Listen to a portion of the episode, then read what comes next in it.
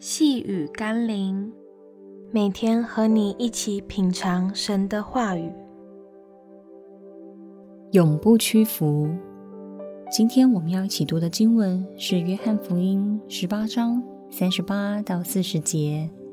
彼拉多又出来到犹太人那里，对他们说：“我查不出他有什么罪来，但你们有个规矩。”在逾越节要我给你们释放一个人，你们要我给你们释放犹太人的王吗？他们又喊着说：“不要这人，要巴拉巴。这巴拉巴是个强盗。”彼拉多原可以按着自己的良心和权柄释放无罪的耶稣，但他却屈服于群众与舆论的压力，选择迎合、取悦群众。也因此让自己成为置耶稣于死地的头号共犯了。今天我们也会面对类似释放耶稣或罪犯的选择。我们要选择坚持对的事情，讨上帝的喜悦，或是迎合别人，妥协舆论的喜好，而做出违背真理与良心的选择呢？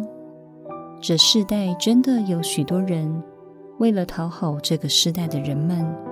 释放了许多罪恶的事物进入自己的生命，反倒把那合乎真理、公义、圣洁、良善的观念和原则撇弃了。